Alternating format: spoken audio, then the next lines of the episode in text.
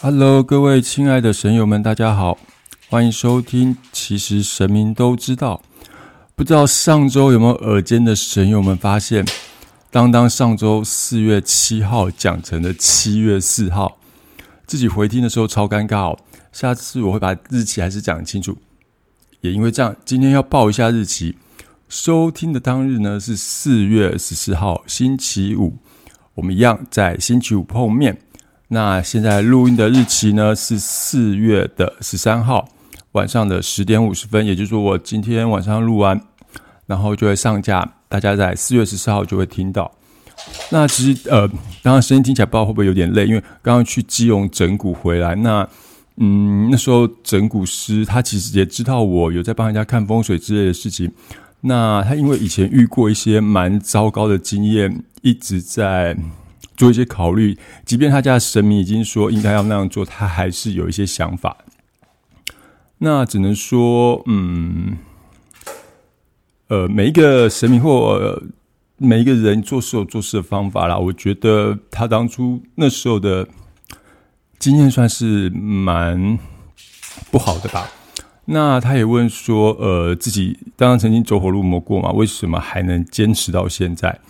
说真的，当然也常常在犹豫这件事，在想这件事，因为呃，家人毕竟不是非常同意自己去做这件事，所以自己有蛮多的感慨，或者是要说心酸吗？也不知道，反正就是有很多的想法在其中，就反而有时候会有点搞不懂自己在干嘛。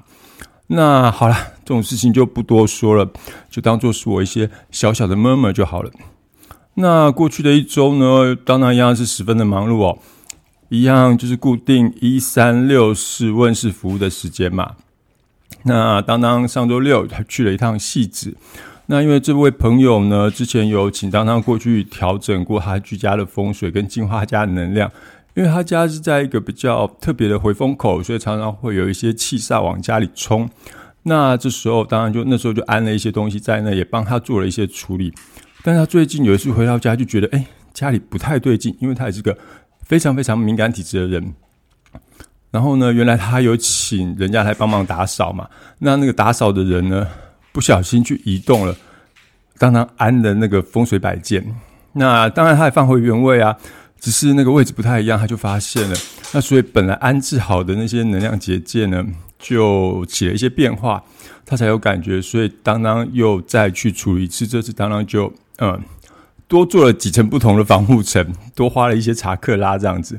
等一下会跟大家说查克拉是什么哦。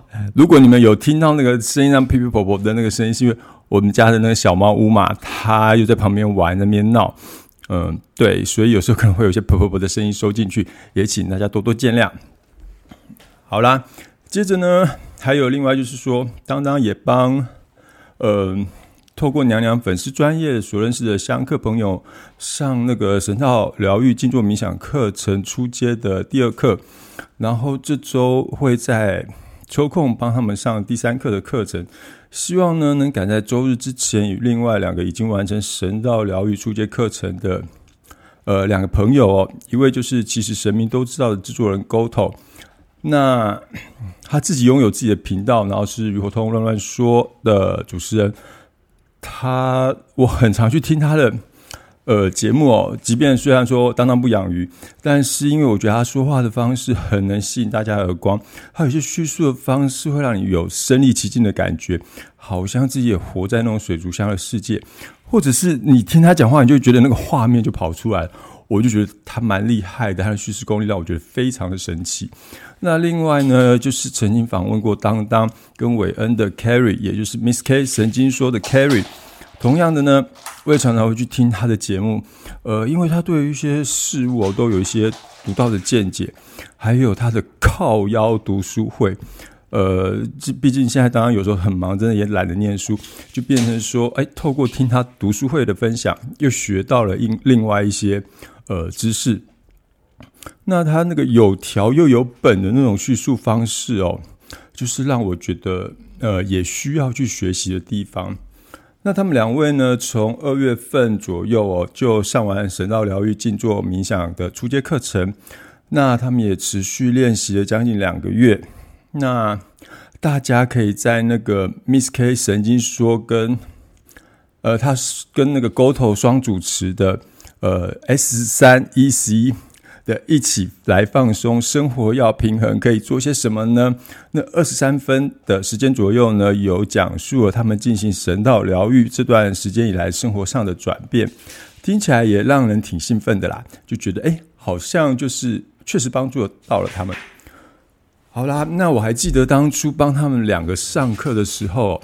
可以在做完第一次冥想的课程的时候，他那个表情就是，就是呃，有点呃，就是呃，就是感觉好像去到别的世界，然后突然傻住的那种感觉，就是不可置信，然后有点呆滞又惊讶的那种感觉哦。他说，呃，他本来觉得冥想课程其实只是一种催眠，那他又是一个主观意识蛮强的人，很难被催眠，所以他过往做一些冥想课程是强迫自己去感受那种感觉。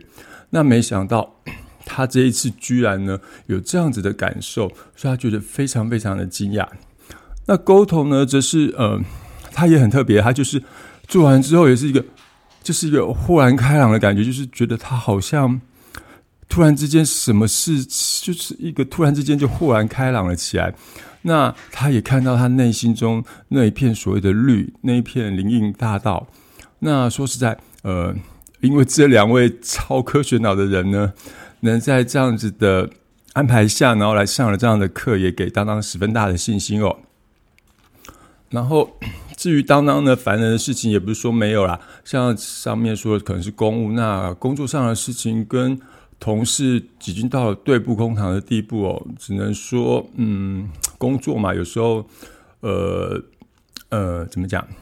就希望不喜欢那种里外不是人的感受很差啦。那我也跟大家说过，其实有时候，呃，娘娘会说是因为我不想没有真正去面对问题，所以他没有，我没有我自己没有去起那个因，他没有办法帮我结那个果。那所以变成我的问题反而是悬在那边，都在解决别人的问题哦。这是当然一直在试着呃面对问题。要学习处理的地方，那之后呢，就希望能朝期望的方向走。就是说，除了神道疗愈工作室的风水已经开张了，那推拿的部分也莫名其妙的开张。那风水其实是当当觉得比较高兴的事情。为什么？因为其实这个风水案件，嗯。呃，比较也不能说特别，就是让当当花了很久的时间去处理。那以往其实处理个风水案件已经数不清了，那都是香客来这边问事，然后呃被娘娘指点要去做的。那这算是第一次透过那个承包关系，就是所谓的神道疗愈工作室所接的案子。高兴的事情其实不是收费哦，是呃这位找当当的人呢，他虽然其实他已经跟这透过娘娘 Facebook 的粉丝专业。跟当当讨论过蛮多事情的，然后呃，当然也帮他解决过一些问题。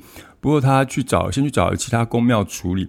那他呢找了两间公庙，那他就觉得还是没有处理好，所以呢，他就想到说来跟我这边询问一下嘛，说他想要预约问事。那我问他什么事情，我说大哥，你的问题我之前不是帮你解决了吗？然后他说：“哦，没有，因为他搬家了，所以现在又有一些状况。因为他是个身身体对能量非常敏感的人，只要有一点点的不对劲，他就会不舒服。那搬到新家之后呢，就很久都没有好好睡觉了。那当当呢，当然第一次是先去现场探勘嘛。它是两层楼的那种三房两厅的双卫浴。那因为装潢跟一些呃风水摆件，还有他们请的一个虎爷的那个摆放方式呢。”变成把家中的各个能量场都区隔开来，然后有一些冲击冲撞哦，那那些煞变成是在家里回旋，所以当然就必须要每一个空间都要进行净化，然后也安置风水摆件，然后再重新整合整个家里的那个能量，所以真的花了好多好多的时间，花了我记得我那时候两点到，一直到五点多才离开。然后，当然了，最后我有在问他说：“哎，呃，你你状况还好吗？”他说他已经感觉不到家中那种不舒服的能量差异了。不过呢，他有说奇怪，为什么他反而在我处理完的当天开始牙龈痛，然后又头痛，然后后来得到的解释是，像人有时候因为压力值过高，他反而不会生病，然后压力值一没有了，一解除了，他就开始生病了，就是这样的原因哦。所以呢，总之就是说。呃，也很高兴，就是虽然说花了三将近三个小时的时间，去把他的那个他居家那个区隔去加以就是布阵处理，很累，包含阶梯哦，那个他们从呃就得从呃楼下走到楼上的阶梯，也都要一层一层的处理上浮，不然那个气的回旋会跑到楼上去，真的是让当当就是哦，觉得呃某种程度上几拍弹啊。那只能说这件事的呃高兴的地方是，就是虽然说好像呃平常这样讲，但是让当事人真正感受到那个问题解决了，这才是令人开心的地方哦。那好，其实今天要跟大家说的是那个神道疗愈静坐冥想课程哦。那今天当然这边呢也会比较仔细的跟大家说明一下。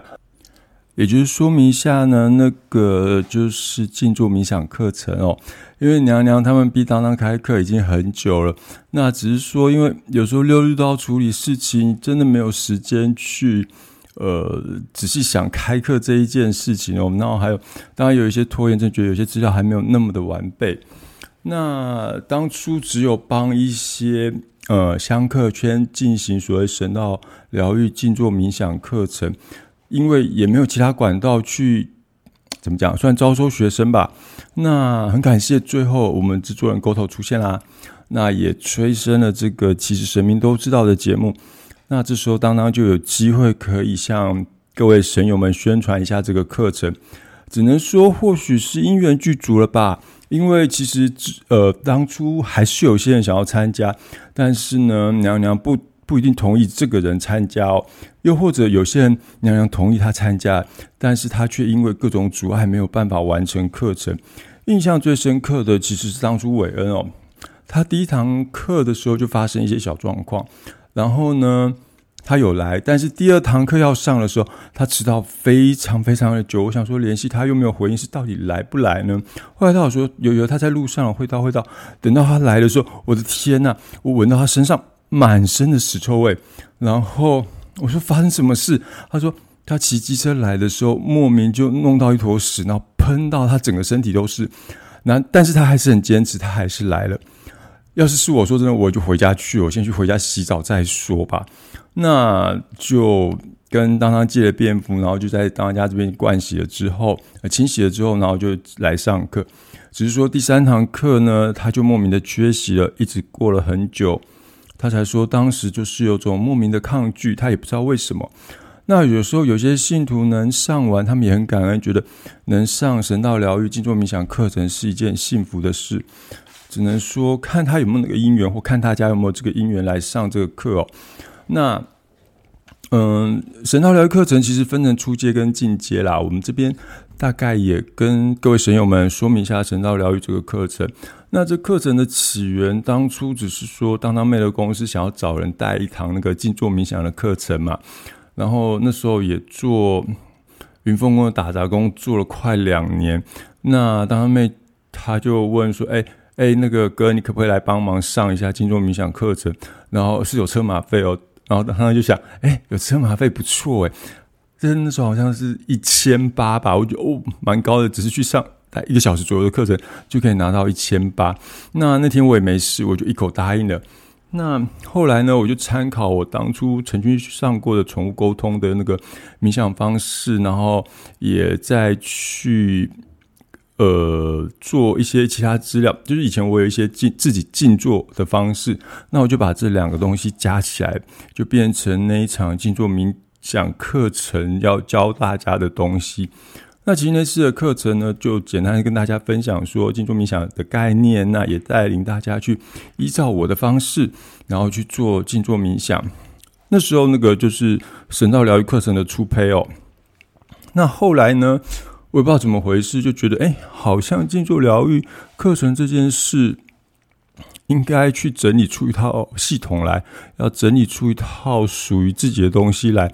然后就突然也想到，十几年前当当刚开始接触这所谓的嗯灵修，就当时有学过灵气嘛，然后就觉得哇，我有个小小的心愿，就希望我可以创立一个所谓的疗愈系统哦。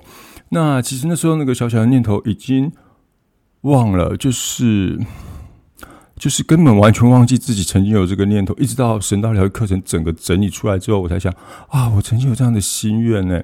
那而且你看，其实市面上蛮多的静坐冥想课程，或者是这些新时代的东西，都是属于舶来品，它都是从呃，等于是从外面的一些系统学过来，他们去跟外面系统学，然后再来我们台湾这边在授课。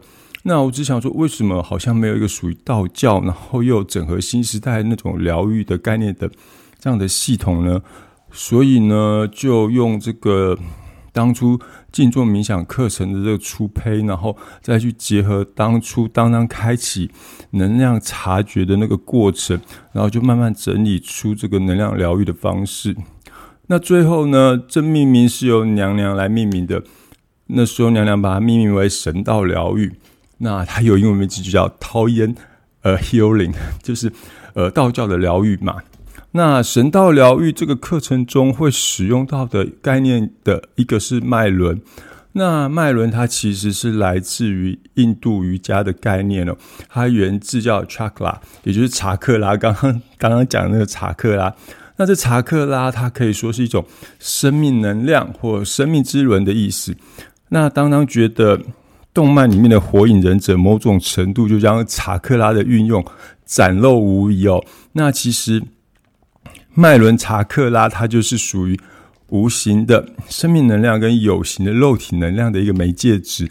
所以有时候当当要处理一些比较费神的那种，就是所谓法力的事情的时候，当然就说：“哦，天啊，这是几乎要把我的查克拉用完了哦，好累哦。”这还是这个意思哦，因为就是有些能量是必须要靠这些东西来运作的。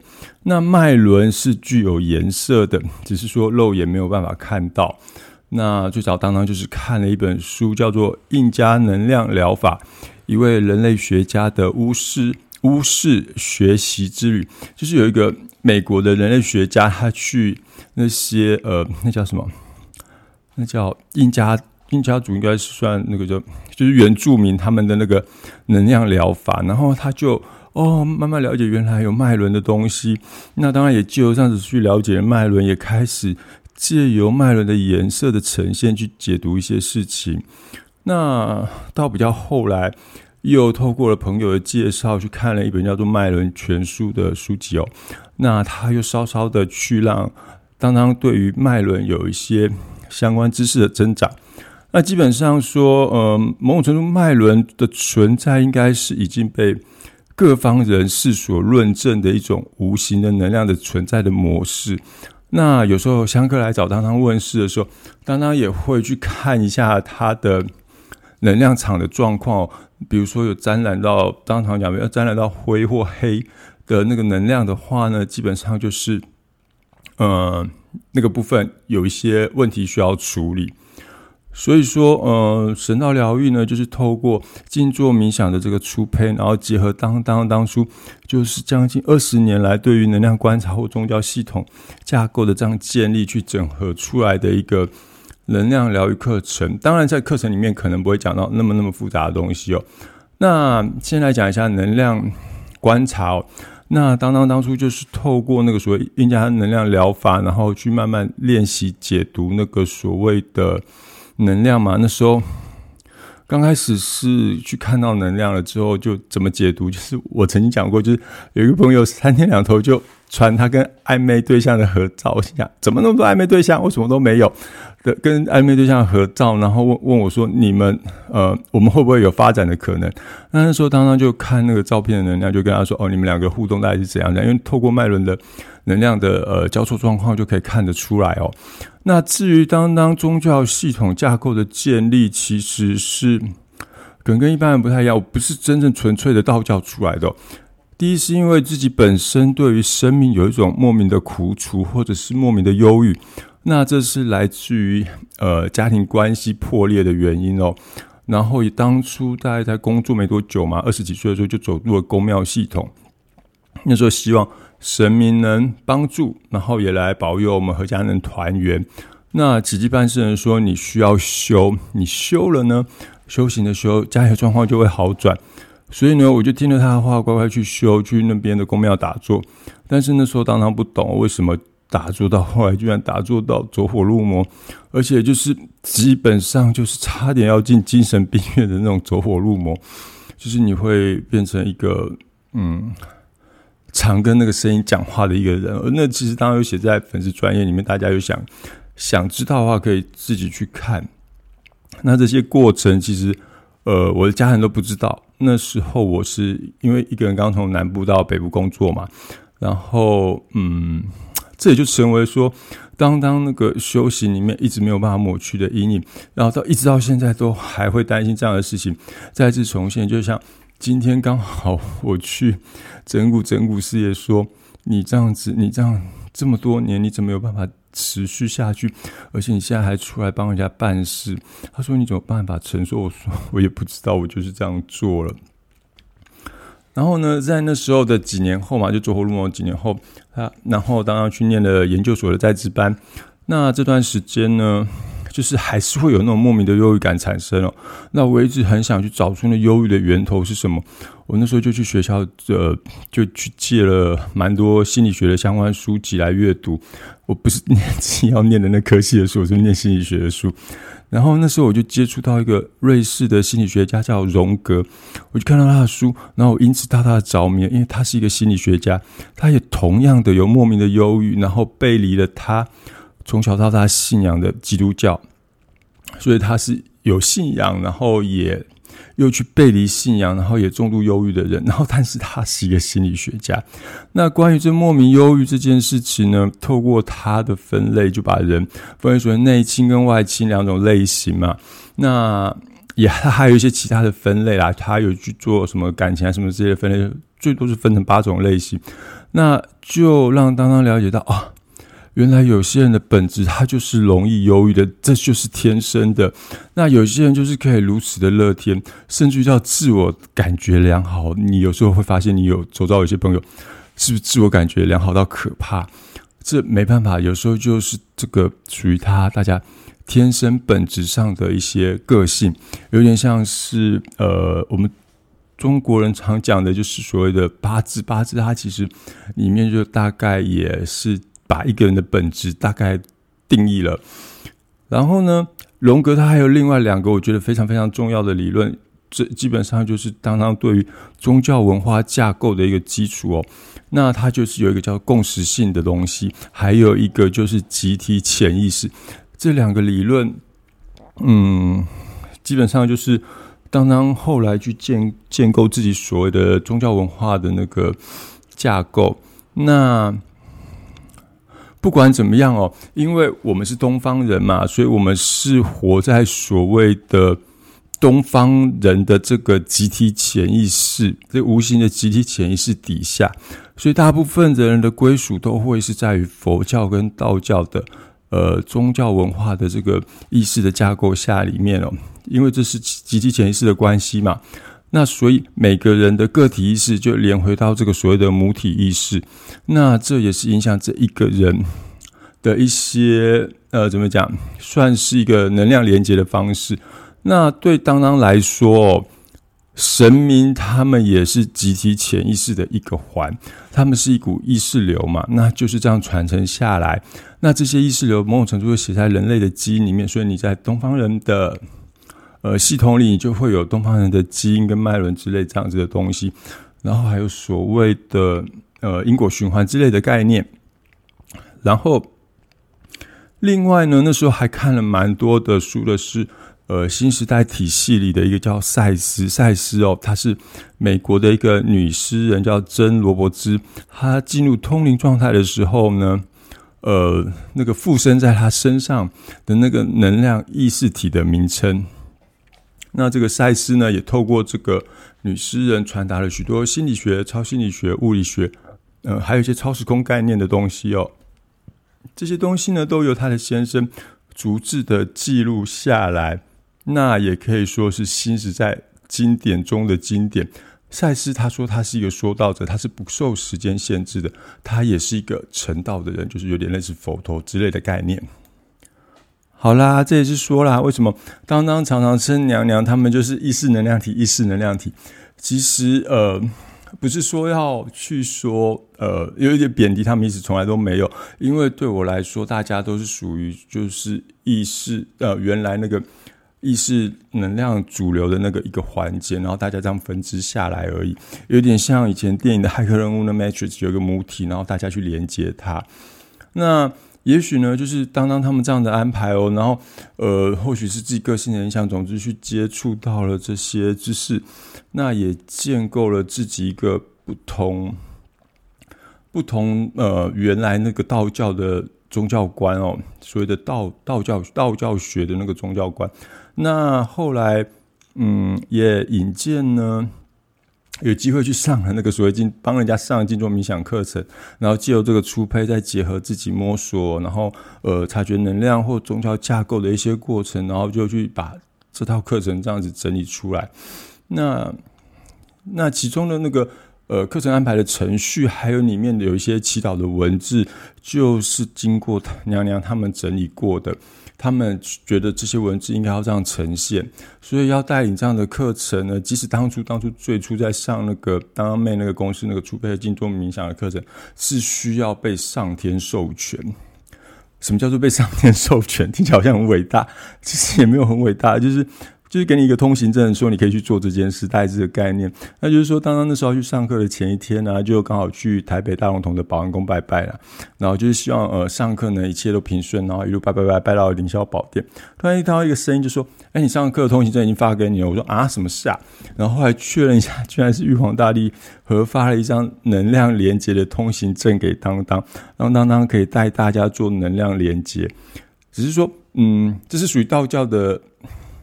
通行证，能量系统通行证。那当然，每个宗教系统它有它属于它自己的一个呃连接的方式。那就是像现在那个蓬勃发展的新时代身心灵的课程，他们也有属于他们自己的一个连接方式。那正常来讲，应该都是会连接到同样的那个所谓的宇宙初始能量。那道就道教来讲呢，这些能量连接的源头有点类似是那个混沌未开的那个初始之气哦。那也有人将它称之为太乙之气。太乙之气的气呢，是一个我不知道怎么写，一个那个凹，然后下面四点四个点四个火的那个四个点的那个字。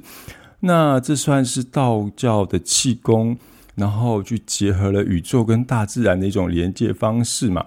那某种程度对当当来说，这就是当当呃龙格所谓的共识性。什么叫做共识性呢？就是说。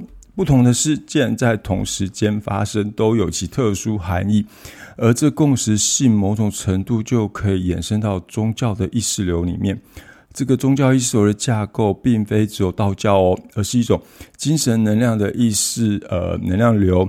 那这能量流也有它的通道在流动着，只是当当呢，就将啊不，只是说娘娘呢，就将当当整理出来的这个。呃，能量疗愈系统命名为神道疗愈，因为它是属于这个精神能量意识流的那个疗愈系统。我觉得这名字娘娘真的取得太棒了，就是再恰当也不过。那当当也要说一下，这个神道疗愈跟桃园神社最近好像真的一直常听到人家说。呃，桃园神社，桃园神社那个桃园神社的那个神道教天照大神一点关系都没有哦。那其实当当因为在一年多以前就已经开始进行神道疗愈的授课，所以呢，神道疗愈它是一种回归呃原始精神能量的意识流的源头，然后透过这个无形能量的意识流来疗愈自己的一种能量疗愈方式。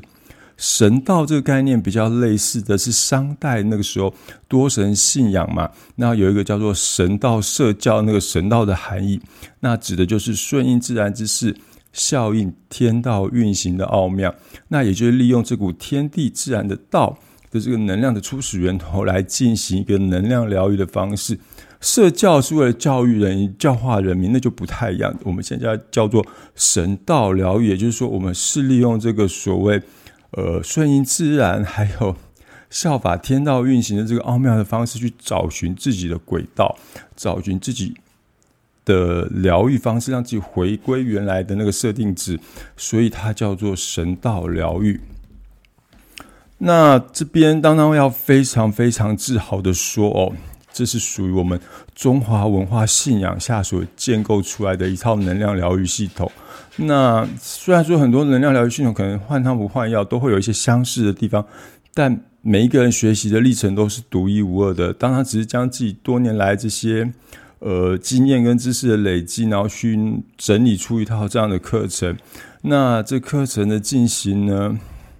就是如果你有来上这个课程的话，当然就会依照你个人的状况，然后开一张所谓的静坐冥想符给你。这一来就是说，因为打坐其实，呃，有些人打坐出状况，像他之前打坐出状况是有一些原因的。那当然，当然也知道，那只是说给大家这这这张静坐冥想符是希望可以护持这些呃学习。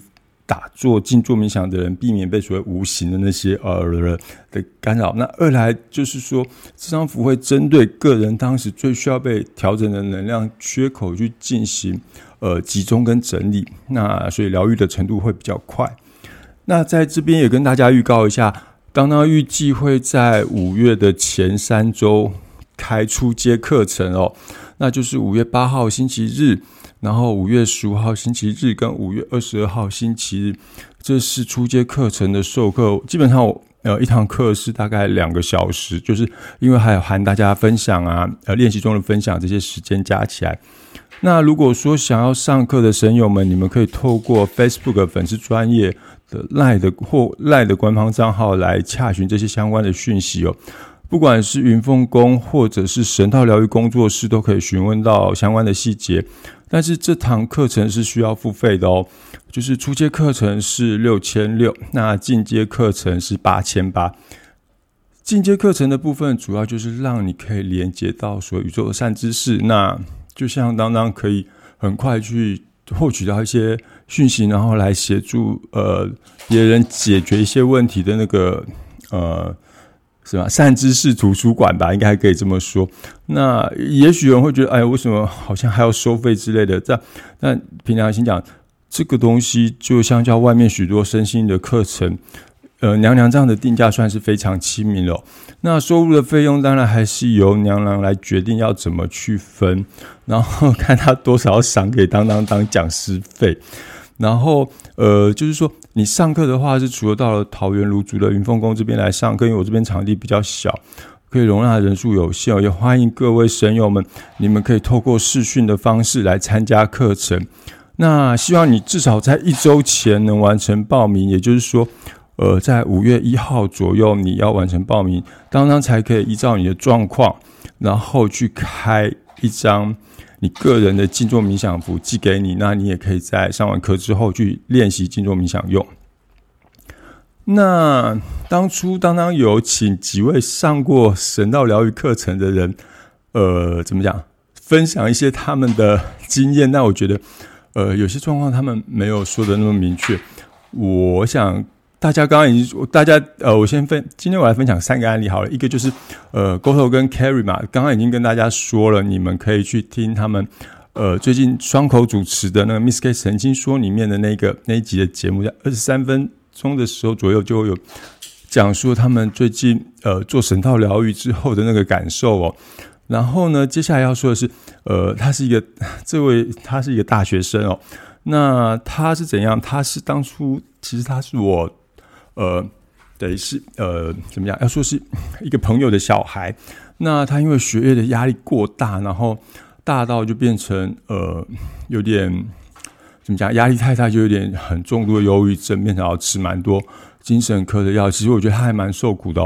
那他妈妈当然也很担心啊，我的朋友他很担心，然后就带他来刚这边问事。然后说刚刚也才刚把整个课程整理出来，然后。因为他来的时候，就是整个人就是拱形拱形，就是动不动就睡着，然后看到人爱理不理，我就想说这小孩怎么这么没礼貌这样子。然后后来他妈妈她很担心，说我这小孩怎么办？这样子一直吃药也不是办法。那时候，嗯，我记得起基那时候是妈祖，就是祖妈娘娘嘛，他就说你叫一来熊得住一口啦，熊后得让后或我就可以好百分之五十。那时候奇迹的是，当当当当还想说：“我靠，你给我开这支票，如果到时候没有兑现的话，我要怎么面对我同事？呃，面对我这个朋友，我就很尴尬。”然后后来，当然他有来上这课，然后上第一堂课的时候，他一样，呃，就是在昏睡值里面，就是呃，看上课上一半就睡着，然后就整个人进入昏迷的状态。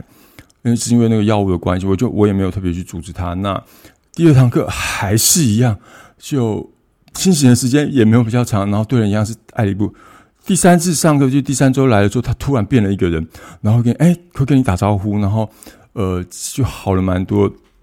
他最后其实有写了很长很长的一篇心得感想给我。那他其实那时候我在上课的时候，我都有讲到说，因为我曾经走火入魔过，希望大家在。做这个课程的时候，如果你听到什么声音，你看到什么画面，都先不要管，你就是来上课的时候再问。当然，你可以记录下来来问。当然，那他就也很感谢有这个课程，因为他其实呃，其实他感谢我，我会觉得应该要感谢他，因为他真的每天很认真的练习。他那时候说，他可能一天就本来只能做一分钟都不到，或者两分钟都不到，他就是这样每天每天坚持做一点，做一点，做一点，然后一直到现在，他来的时候。呃，就是像他妈妈讲的那样子，他是一个反应十分快、十分聪明。然后，比如说我只能想三步，他可能可以想十步的那种人，就跟他下棋可能会下到死体无死的体无完肤的那种状况。他就是我觉得呃最神奇的一个例子。他说，其实当初祖妈娘娘她太保守了，我觉得我好了至少八成。我听了，我真的是觉得哦。某种程度算是奇迹吧，当然我们不能讲这，我们不能讲这是呃，呃它有什么功效，只能说透过静坐冥想课程，它确实呃去调整他某些内心的呃内心的忧郁的部分，然后还有调整他脑波频率，才慢慢的变好，并不是说嗯说呃当当去治疗了什么东西哦。那另外呢，就是呃，当然有一个香客哦，他他其实呃静坐已经至少三年有了。那他是他家里供奉的是玄天上帝。他说他要来上这课之前呢，呃，玄天上帝他有一次进入玄天上帝就看到他看到七个圈圈在那边跑来跑去，他就问那什么东西，玄天上帝说这就是脉轮啊。然后他就说啊，这是脉轮啊。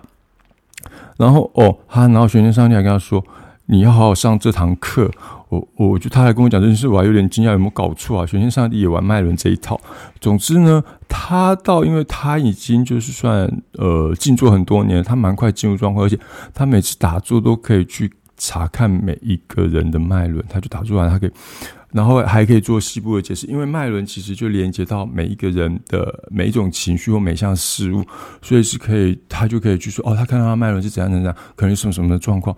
我觉得是他后来发展出来一个蛮特别的能力哦，但那是他今年累月累积下，然后又透过了这个神道疗愈课程的一些提点，然后就变成说啊，就突然一点就通，他就有这样特殊的能力展开了。